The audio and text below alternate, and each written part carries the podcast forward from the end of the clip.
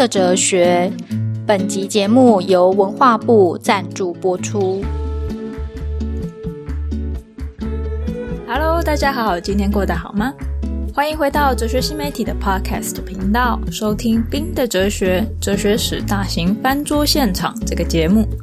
我是主编有容，在法国巴黎教哲学。自以为太闲了，所以就做了这一档，真的是用生命制作的哲学史声音节目啊！做这每一集的时候啊，我都在想，好家在自己年轻的时候有认真的读过这些哲学大部头，否则自然是没有办法好好把这些重要哲学家对自然科学定义与地位的贡献转折，简单清楚的讲给大家听。虽然应该是还是没有非常简单啦。不是非常适合睡前听，也不适合开车或是骑车的时候听。但大家只要有心，人人都可以是哲学之神。哎，这个梗是不是没有人听得懂了呢？今天这一集已经是《冰的哲学》的第八集了。第一季自然科学的哲学史讲到现在呢，已经快速逼近了我们的时代。对大自然的知识地位呢，也从两千多年前的金木水火土。到了连牛顿和莱布尼兹谁先发明微积分都已经吵完的十八世纪，哲学史上面呢，当然不止这个节目里面提到这些哲学家。不过，冰的哲学主要希望在第一季的时候提供一个大的框架，让大家理解自然科学地位的变动，大家也会比较知道知名的这些哲学家在这个论战上面的位置与态度。上一集呢，跟大家说，我们今天要来拜访一下哲学史上面非常有名的宅男——德国哲学家康德。康德的作品呢，是属于非常艰涩不好读的哲学作品。虽然我觉得康德跟亚里士多德都是概念上相对容易理解的哲学家，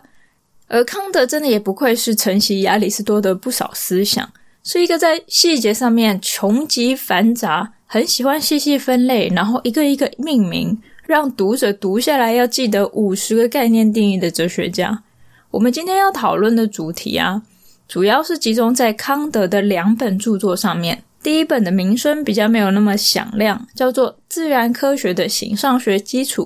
第二本呢，那当然就是大名鼎鼎的《纯粹理性的批判》，又称为《第一批判》。这本书的体系非常的庞大，我也没有办法单纯用声音在半个小时之内把整个体系跟大家仔仔细细的说明清楚，所以我只会挑选解释康德对自然科学定义最直接相关的部分来跟大家介绍。今天这一集呢，也是继亚里士多德之后，需要大家在开始之前给自己加油打气，最好来个爱的鼓励的一集。好，那我们就开始了。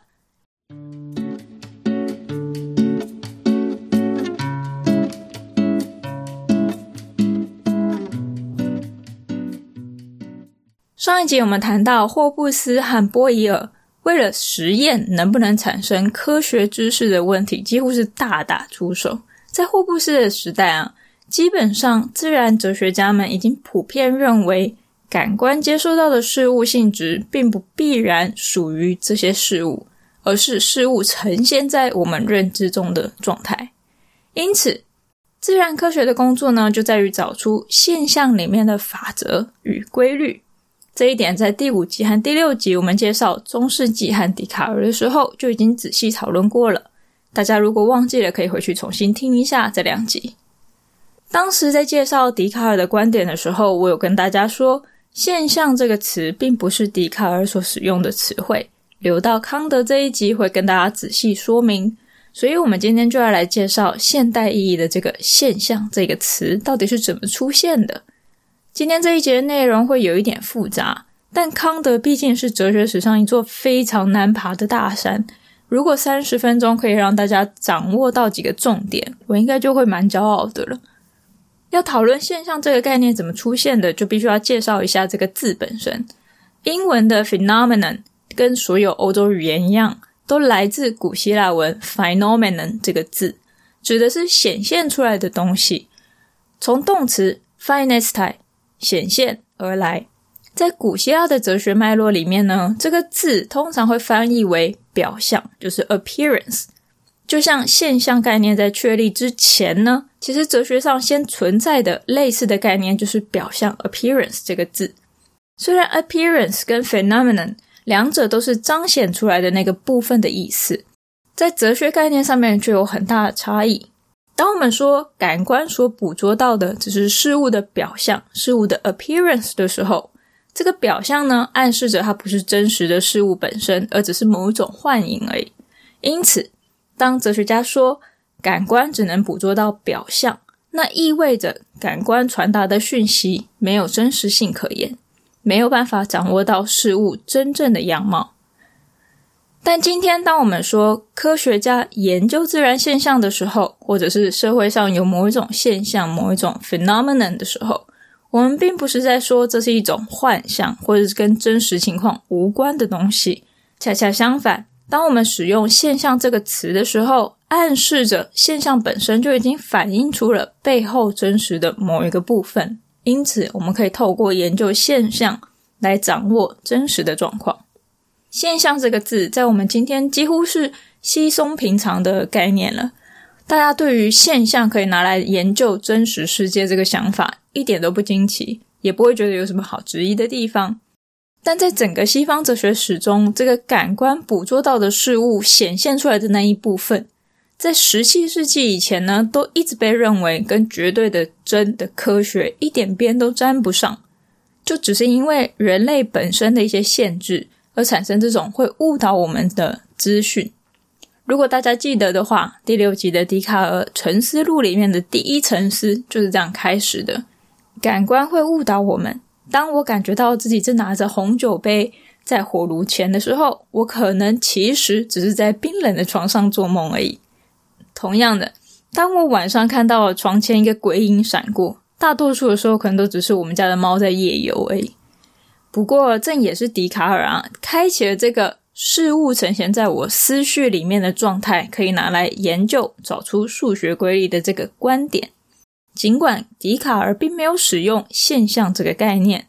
但这个观点呢，毕竟是从笛卡尔开始慢慢发展出来的。大家如果忘了，可以回去重听第六集。不过，也随着笛卡尔提出新物二元论的形上学立场作为整个自然哲学的基础，和同时代对中世纪自然哲学的一些批判和反思，哲学家们在知识的观点上面开始出现我们今天称为经验主义和理性主义上面的分歧，一派认为呢，所有的知识都是从经验汲取而来的，所以人在出生的时候应该是完全就是一块白板，就连最抽象的知识都是从经验慢慢抽象出来的结果。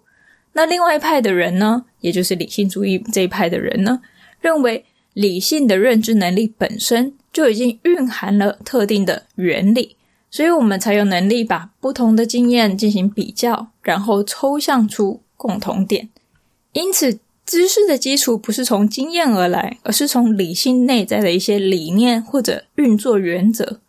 大家要记得，这个经验主义和理性主义的区分，时常造成一些误会，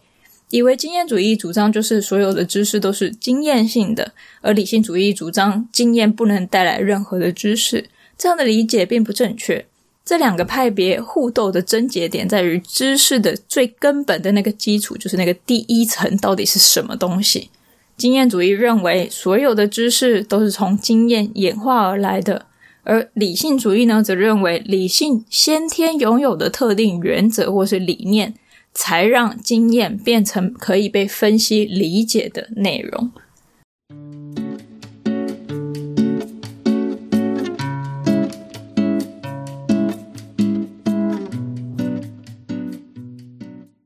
康德面对的哲学战场呢，就已经是这两派经验主义跟理性主义这两派人已经开打了好几代。一边是德国哲学家们，像是跟牛顿同时，但是用不同方法写出微积分的莱布尼兹。听说呢，为了抢谁先发明了微积分呢，这两位哲学家呢吵到撕破脸。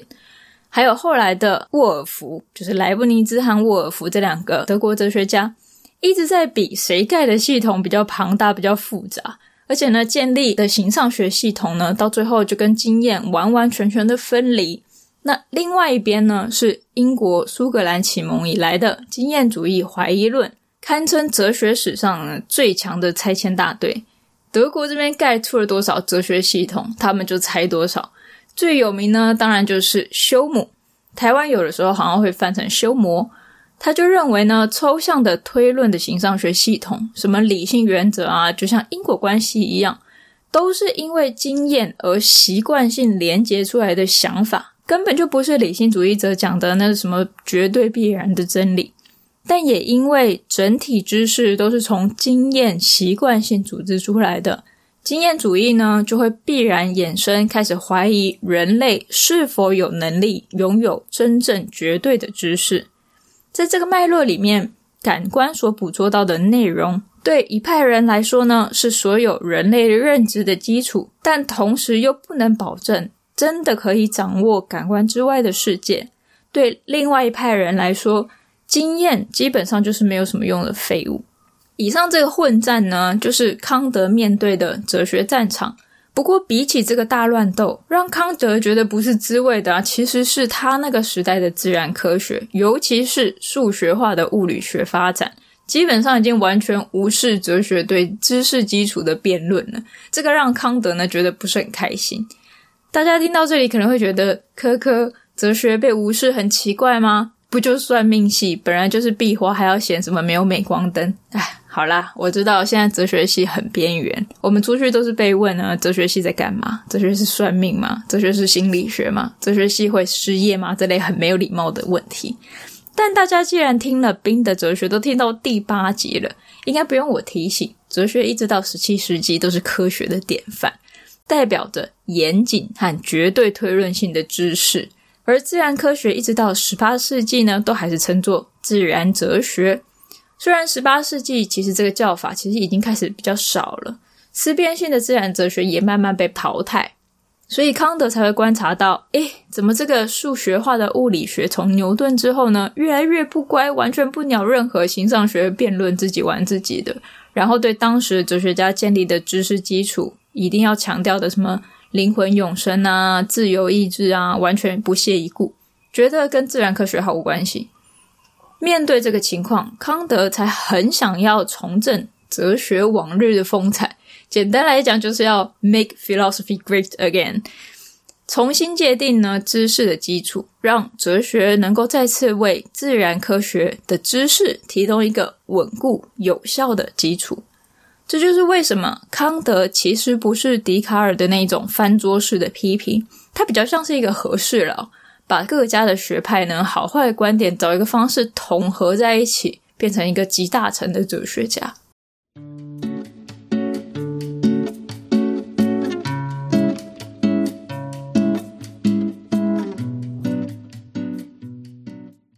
对康德来说，理性主义发展出来的形上学系统有道理的地方在于，推论原则本身是没有办法从单一经验直接取得的。但这种理性系统呢，发展到最后，建立出来的事物的秩序啊，居然跟真实事物在经验里面的呈现一点关系都没有，自然没有办法跟自然科学有任何的对话。就好像哲学家编织了一个天罗地网，但这个天罗地网呢，只存在脑袋里面，所以这个网子永远都不可能抓条鱼回来。另一方面，经验主义对知识的批判有它的道理。人类的认知呢，是被它本身的限制所局限了，所以从经验取得的所有知识都没有办法保证绝对普遍而且必然为真。比如说，经验取得的天黑黑会下雨。就没有办法保证每一次听哦哦都一定会下雨，也没有办法保证天黑黑的时候必然会下雨。支持这样的观点，也没有办法跟自然科学有任何的对话，只是放任自然科学独立发展，撇下哲学不管而已。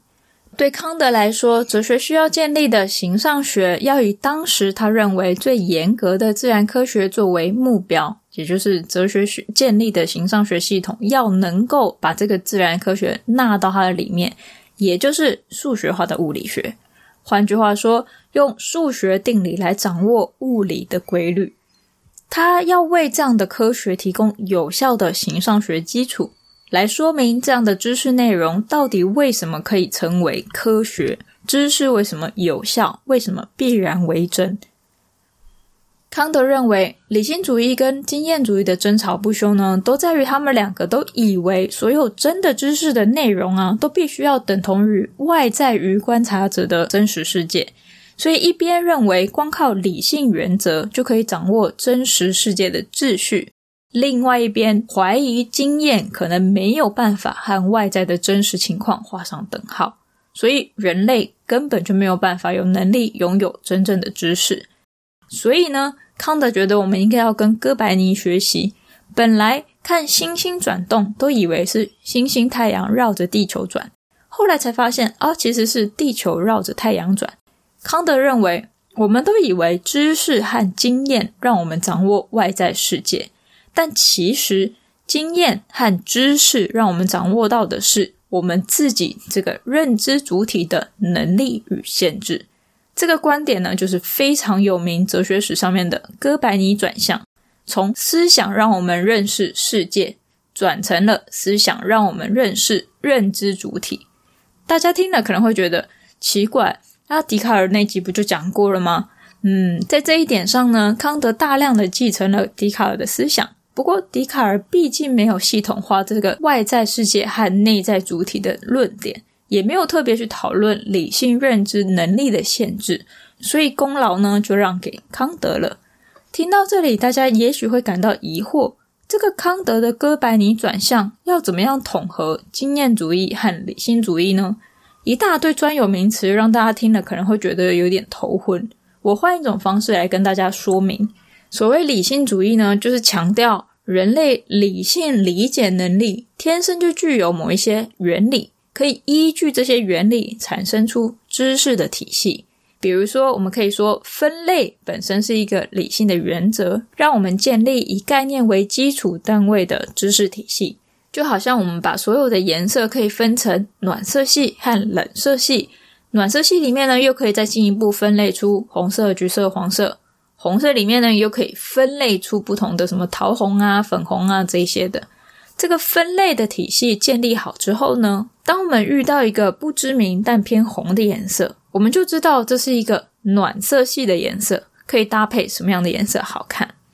但另外一边，经验主义的人就会说，有分类的原则，但是没有东西可以分类，不可能产生任何的知识。所以一定要先有经验当做素材，像是各种的颜色啊、感官经验啊，才可以拿来分类成冷暖色系。从这个例子里面呢，大家也许会看出来，理性分析原则不能没有，但是具体的素材内容也只有经验可以提供。两个人要吵哪一个才是第一，感觉像是鸡生蛋，蛋生鸡，在吵哪一个是先，根本就吵不出一个结果。大家真聪明，康德跟大家也一样，就注意到了这个理性原则和经验提供分析对象的这个问题，也就是形式和内容的问题。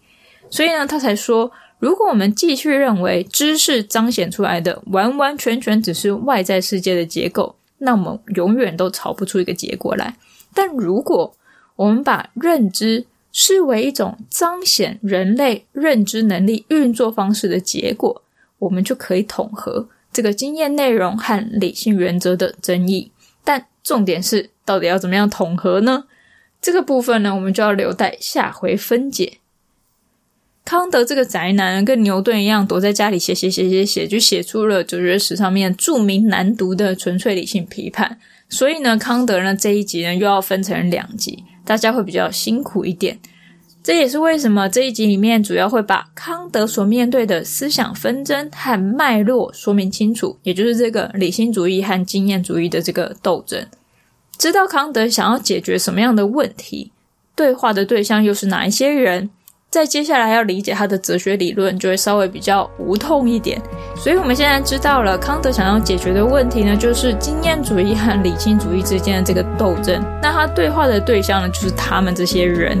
那下一集呢，我们就要来看康德到底是怎么样统合经验主义和理性主义各自的优缺点。那么今天这一集就讲到这里，下一集才要开讲康德的理论，还有康德如何定义自然科学。大家下次见，拜拜。的哲学。